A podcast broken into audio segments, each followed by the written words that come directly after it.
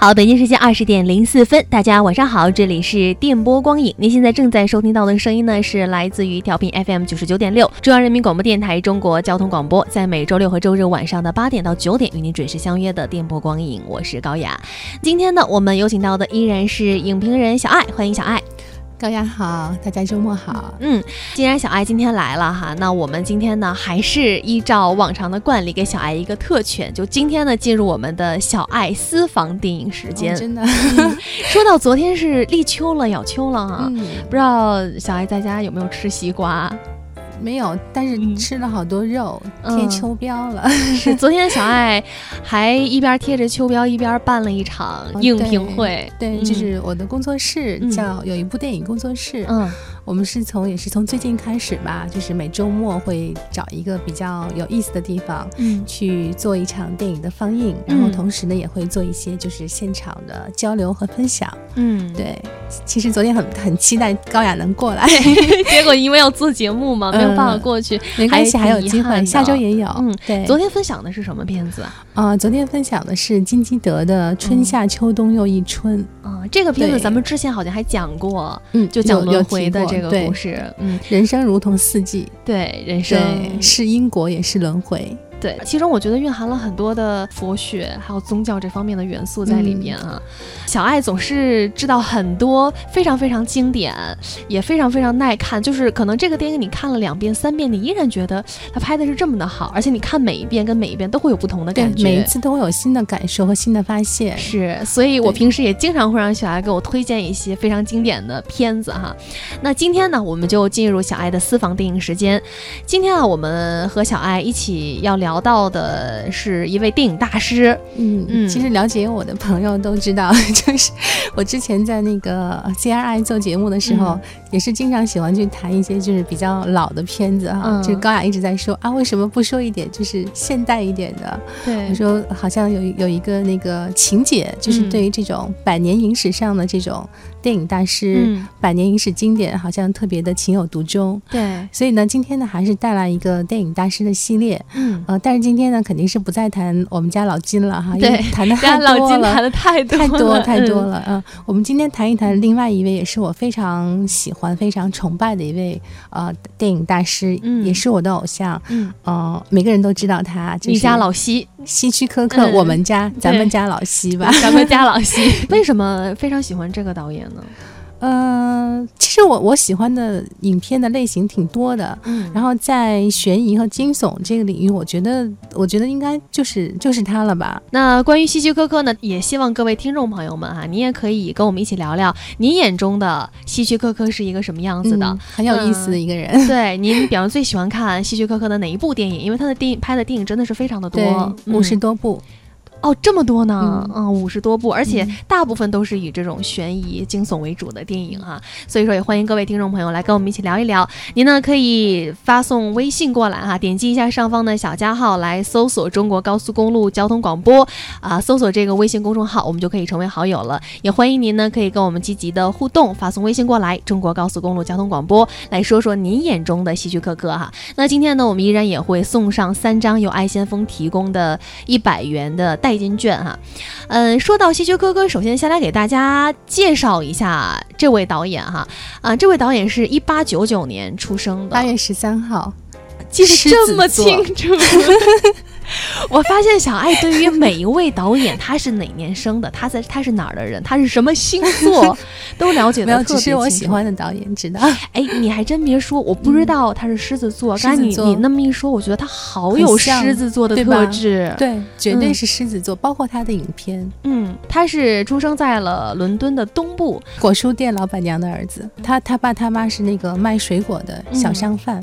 不如这样吧，小爱来给我们介绍一下希区柯克吧。哇，他是在一九五六年的时候加入了美国的国籍，但是他也保留住了英国的国籍。嗯，大概呢是这样的一个情况。那他呢，同样也有很多的获过很多的奖，有很多的贡献。他在一九六八年呢是获得个特殊的奥斯卡奖。但是我在希区柯克所有的获奖里面，我发现一个问题，就是他所有的电影全是提名，嗯，他从来没有获过任何的就是奥斯卡。卡的奖项，对，但是他在所有人的，就是所有影迷的心目当中，包括所有专业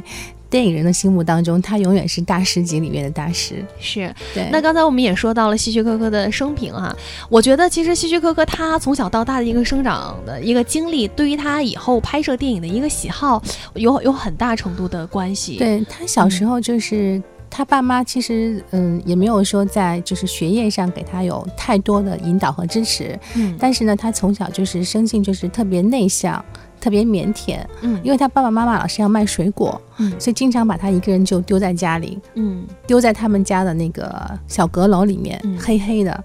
然后因为他小时候特别胆子小。所以他在阁楼里面，他就一直特别害怕，嗯，就好像从小就是那种受惊吓，然后一直幽闭恐惧症这么一路长大的，嗯，所以我我后来经常在想，他后来就是长大以后去拍那些悬疑惊悚的那些特别吓人的影片，是不是他对社会的一个报复？开玩笑，因为他小时候一直是自己很怕，很怕，很怕面对外面的世界，但是他自己一个人在那个阁楼里面的时候，他也很害怕，嗯。所以，你看，这么一个胆小、这么一个生性懦弱、生性胆小、这么一个敏感的孩子，长大了以后却拍出了那么多就是惊世骇俗的悬疑惊悚片。对，你不觉得整个这个事件就很有意思吗？我我觉得，凡是擅长于拍惊悚、悬疑类的电影的导演，他是需要有巨大的心理承载能力的。一般我们讲说，什么人喜欢看恐怖片，什么人喜欢看鬼片，或者喜欢去鬼屋，是那种心理压力极大的人。就他想去发泄，他才会想要看这种恐怖片。当然，我是从来不敢看像鬼片一一类的东西，所以我特别不能想象，就是拍这种惊悚片的人，他会不会在夜里的时候也经常会做噩梦，经常会被自己吓醒。其实他的那个惊悚，可能更多的还不是说视觉上的惊悚，更多的是心理上的惊悚。那希区柯克他本人其实也无数次被问到，为什么想要去拍这样类型的影片啊？他给到大家的答案是说，其实我是喜欢去，呃，给大家一个刺激。嗯，对，其实他拍影片，他拍悬疑惊悚，就是为了去刺激观众，嗯，好玩儿。但是他的刺激呢，并不是通过某一个特定的镜头，嗯，或者某一个演员的一段特定的表演，或者某一个核心道具，嗯，或者是某一个特定的画面和场景，嗯，他是把他整个这个电影作品，通过整体的电影的视听语言，嗯。去给观众一个心理上、感官上的一个刺激，嗯，那他就躲在那个摄影机背后，就觉得很好玩，嗯，你知道他的伟大之处就是他把这种特别娱乐化的电影，把它上升到了，就是把它做成了一个艺术电影的高度，嗯，但是同时他的影片，比如说这个《惊魂记》就很卖座，嗯，他投资只有八十万美元，嗯，在一九六零年，嗯，投资八十万美元，但是他的回报是一千五百万美元，嗯。嗯，有另外一个数据显示是一千三百万美元，但是 anyway 就是赚了好多好多钱，嗯，小成本的投资，嗯，而且当时他，因为他当时从那个你刚刚提到他是，呃，加入了。美国国籍，对，然后一直在那个好莱坞发展。那他当时在好莱坞其实已经是很有身份、很有地位了。他拍这部影片的时候已经是六十一岁了。嗯，拍《惊魂记》的时候，嗯，呃，然后当时那个派拉蒙给了他很优越的这种条件，嗯，给了他一个大 house 在派拉蒙的那个基地里面。嗯，但是呢，当时他拍这个《惊魂记》的时候呢，派拉蒙的高层其实。并不看好这个剧本，嗯，就所有的人都觉得说，哎呀，这个片子肯定没戏，嗯，没票房，没观众，所以导致他最后就是，哎，就只能另辟蹊径。他这个片子最后是在那个环球的那个影棚里面拍出来的，嗯，是带的带的是一批那个拍电视剧的。嗯，摄制组，嗯，很极简、很简单的一个摄制组，嗯，然后很小的成本，很简单的这种支持，他拍了这么一部惊世骇俗的影片，嗯，所以他就是说，很多人就说，其实希区柯克不光是他对整个电影语言的这种管理和调度，嗯，他对于整个他身边的这些制片人，然后演员，就是整个他这个。流水工业流水线上所有资源的调度和管理也是一流的，嗯，所以有人就说说，如果要是想在电影圈去讲一个商学院，就是商业管理的模式的故事，可能要去谈一个大师，这个大师就是 Hitchcock 希区柯克，嗯，很有意思的。刚才我听小爱讲到的他的这一段拍《惊魂记》的这个过程哈，就会嗯让我们不得不提到，在二零一二年有一部电影那个电影的名字就叫《希区柯克》。这部电影它是详细的讲述了他之前的一些电影的失利的情况，并且，嗯，在他拍《惊魂记》之前，有一段是很萎靡不振的。于是他把自己的房子，嗯，全部做了抵押，嗯，就是为了想把想用这部电影来证明自己，他就想看看自己到底可不可以。但是他的妻子非常的支持他，嗯，然后最终呢是通过了各种各样的方式，也是也是。大起大落吧，啊，最后呢，这部电影还是获得了非常大的成功。呃，这部电影当时我看完之后，就是让我对希区柯有了，嗯，更感官上的认识。因为以前我们只是通过电影来看啊，他是一个悬疑大师，但是通过这部电影，好像让我们更了解了他性格的一些阴暗的地方。嗯，就是你会用阴暗来形容对，我会觉得说 他很喜欢窥探。呃，而且会会有一点，他很矛盾。我觉得这个就反正我通过这部电影来看哈，嗯，他是一个很矛盾的人，就是他呃很喜欢，他会被那种金发的女郎迷住，但是他在电影当中就一定要一定一定要去虐他，就是一定不会让他有一个好的结果。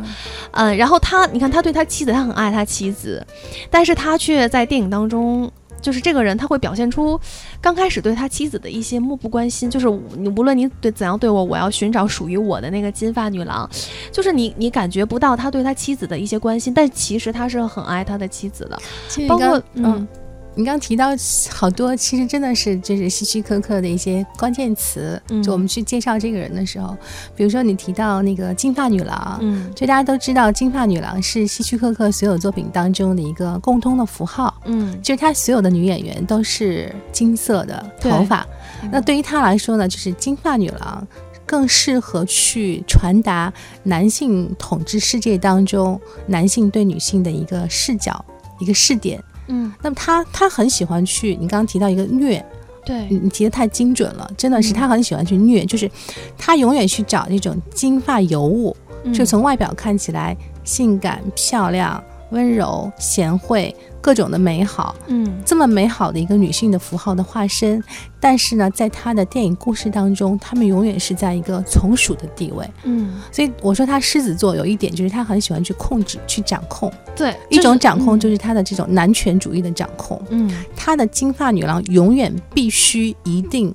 要被她电影当中的男主人公去虐。各种虐，身体上虐，心理上虐，而且一定都没有什么好下场。对，这是他的一个电影的一个特点。嗯，另外他就是我们你刚刚提到，就是男性、女性这种，他他是那个对于这种呃性别和这种权利的这种呃。怎么讲？这种捕捉和这种分析是非常到位的。嗯，所以在他很多电影当中，我们都能够感受到，就是这个导演他躲在那个摄影机后面，他去偷窥这个人人性，他会你会发现说，他对于这个权力和这种啊性别的这种统治是。统治之间这种博弈，它会有很多很多的探讨。嗯，像我们等一下讲那个《惊魂记》里面也是有很多很多这样的一些一些一些一些呈现。嗯，关于《惊魂记》，我们下半个时段会再详细的给大家介绍哈。嗯，在上半个时段，我我觉得还是更多的来谈一谈希区柯克这个人，因为他的电影有很多是被冠以了符号性的，就是你一看这个电影，你就觉得是是希区柯克他的作品。嗯，那不只是刚才小爱所讲的，他的电影当中可能嗯都会有这么一个金发。发的美女，甚至他们的头型，就他们的性格，其实都是有有一些相像的地方。另外，其实，在他电影当中，还经常会出现食物，就是他是因为他很胖嘛。就是刚才我之所以说阴暗，还有一点就是，我觉得希区柯克他是一个，他他一直觉得他很厌恶自己很胖，嗯，他但是他又。要吃很多那种非常长胖的东西，包括他对生活的要求，比如一定是要从嗯别的地方空运过来的新鲜的巧克力也好啊，新鲜的乳酪也好啊，就是你会觉得他很矛盾，就是他想做的和他在做的这件事情是不一样的。我觉得他是一个特别就是一丝不苟的人，嗯，比如说他无论就是在春夏秋冬，在最热的天气，他也一定是西装笔挺，一定要打领带。嗯，他就是有很多就是类似疑似处女座的这种，不好意思，处女座，我们又被黑了，他他又被黑了，他他就是有很多这种特别特别就是认真的，嗯，特别特别去处女情节的这种细节，生活细节。但是呢，我觉得就是说，你你刚提到那个阴暗，我我倒不是特别同意啊，我倒是觉得说，其实，呃，是相反。就是他，他是他是更愿意说通过他的电影语言、电影作品，嗯，他去把人性当中的一些你看到的、你理解到的这种所谓的阴暗或者黑色的东西，他去呈现出来，嗯，但他这个呈现，他并不是像比如说像啊罗曼波兰斯基，或者是像金基德，或者是像马丁斯科塞斯那样，他把他们上升到一个啊宗教。是的世界观的一个层面，他他他更多的他只是觉得说，我就是想去啊制造一种刺激，嗯，就是刺激你的感官，嗯，他就是喜欢跟观众去玩儿，就像一个大孩子。嗯，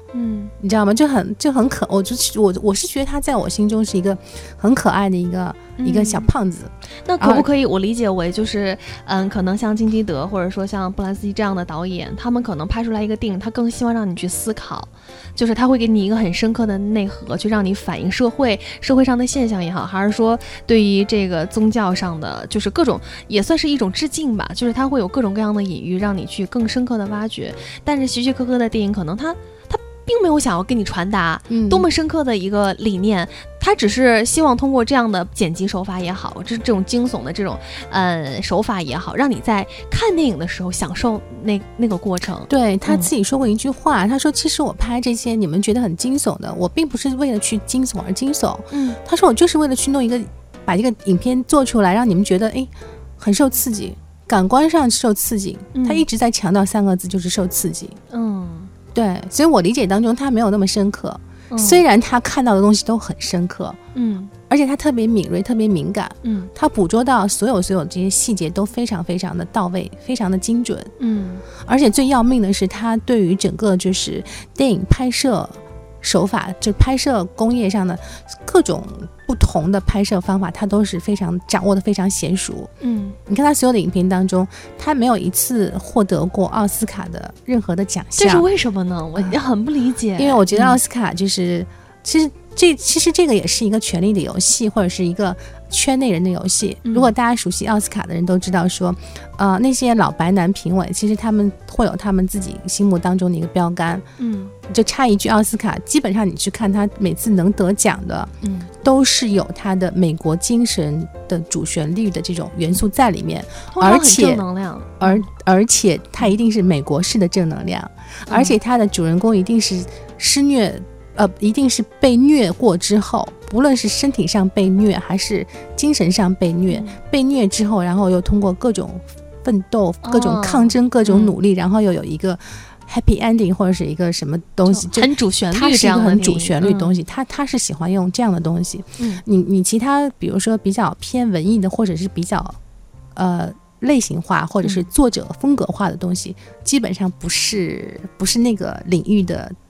菜。嗯，只能是这么说，但是这个并不影响我们，我们崇拜或者喜欢希区柯克大师，对吧？那刚才我们提到了奖项而已。对，刚才我们也提到过，在他的电影当中出现了很多的呃标准性的符号，比如说食物，他会选取不同的食物给不同的人，因为他觉得这是性格的一部分。包括在《惊魂记》当中，有一个小男孩曾经问过希区柯克说：“你的那个血，就是女主角的那个血，你是用什么做的呀？是用血液做的吗？”希区柯克还还很就是很很顽皮的说了一句：“不啊，我是用巧克力酱做的呀。”就是他好像有，虽然他年龄很大了。但是他总是有像个顽皮的孩子，对孩童般的那种天 真，而且在他的电影当中经常会出现交通工具，就是他无论在哪部电影当中都会有有有车呀，有什么对，这好像也是受他小的时候的影响，包括他的金发女郎，好像这听说也是因为他小的时候是看到了一起金发女郎被杀案件，不知道这个有没有关系。哦，是吗？这个我不知道，就好像就是让他对 这个产生了一定的情节，包括好像说，因为他嗯特别喜欢拍惊悚类的嘛，就是因为在他小的时候，他家附近有有一个法院，他就经常去那儿听故事，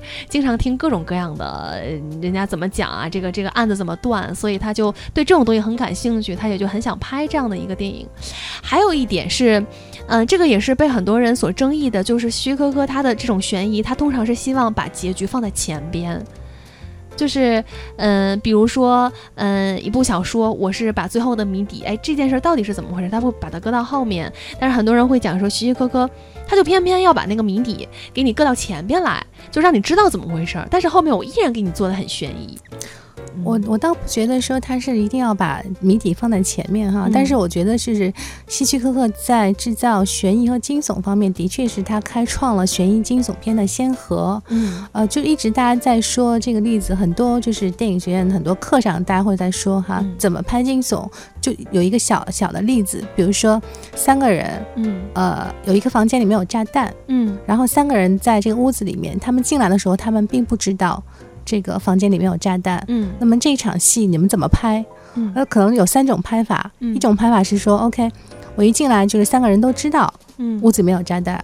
然后三个人都跑掉了，那么这样的话，观众看了就毫无任何的，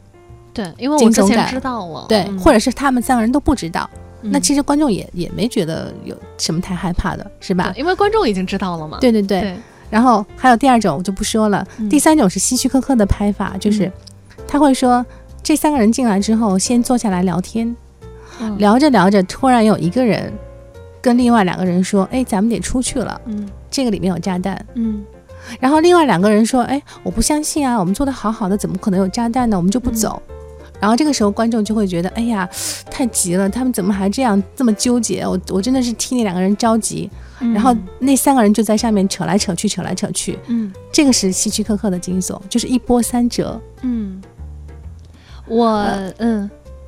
一波三折。对我，我不知道，我我有一个感觉是这样的，就是其实希区柯克本身的电影，我觉得他，你单说情节，你可能觉得并不惊悚，但是他配合就是单纯这个故事，它并不是一个非常惊悚的故事，它并不是像很多鬼故事或者很多那种恐怖片，让你听起来就觉得毛骨悚然。希区柯克完全是靠他在电影当中的音乐、剪辑、画面。而导致的惊悚，这就是我刚才说的，就是他是透过他所有这个电影本体整个的这个视听语言的这个整体，他去给大家制造这种惊悚感。嗯，而且往往就是说，他会把观众带入到，嗯，带入到这个惊悚当中。嗯，我举个例子哈，就是你说我们现在前半段不谈影片，但是我想举个例子，就是我们刚刚讲的惊，一会儿要讲《惊魂记》。惊魂记，惊魂记的开场就是他先是那个镜头是一个大远景，嗯，就是整个那个啊亚历山大市的整个那个大远景，好清楚啊。然后拍拍那个楼，然后他那个镜头会缩小到一个近景，慢慢收到一个小窗户。的那个镜头，就他就是先交代了一下环境，然后再告诉你说，我们的主人公就在这栋楼的这个窗子里面。嗯，那这个时候他这个镜头是你你的视觉上的感觉是跟着那个镜头钻进去的，钻到那个窗子里面的。嗯，那这种感觉就是说，他这种运镜的调，这种调度就是给你一个感受，就是观众就是一个偷窥者。嗯，你在偷窥啊。这个电影当中，男主人公和女主人公的接下来的这一段生活，这场戏，所以不知不觉的，你的这种呃身份就被他给带走了，嗯，跟着他走了，就是他在控制你，就是你你你其实是跟他一样，嗯，都是躲在摄影机后面的一个偷窥狂，嗯，甚至大多数时候，可能你捕捉到的信息会比在大荧幕上看到的人知道的更多，嗯，那因为你比他们知道的更多，所以你会更着急，嗯。你一着急，电影就好看了。对，就是你就完全进入到这个情境当中了。对的，对，他就把每个观众都带入到了故事当中，认为你就是这个电影的一部分，你就是他的审视者。对，而且他制造那个惊悚，他并不是说通过单纯的你刚刚讲单纯的画面或者怎么样，他有的时候确实是通过画面和音乐，但是他的画面和音乐有的时候是错位的。嗯，他把这种错位通过他的这种电影手法把它结合在一起，那给你的感受就是说，OK，你在。丝毫就是你在这个导演丝毫不浪费一帧胶片或者不浪费一分钟一秒钟的时候，你能够捕捉到更多的这种氛围感。对，好，下面我们先休息一下吧。嗯，已经二十九分了，还有一分钟就要半点了。呃，我们先欣赏一首歌吧。这首歌是希区柯克的作品，是《秦凶记》里面的一个插曲。听这个歌，大家肯定会觉得特别熟悉，因为在《后会无期》当中的那个女孩，她的手机铃声就是这首歌。但这首歌的原版是浴室杀人案那那一段那个提琴的声音，居然暴露了。咱们先欣赏一下，这我觉得还舒缓一点啊。这个是《秦凶记》里面的它。的原版就是出自这部电影当中。Now I have children of my own. They ask their mother, What will I be? Will I be handsome? Will I be rich? I tell them tenderly. Que sera, sera. Whatever will be, will be. not ours to see. Que será, será.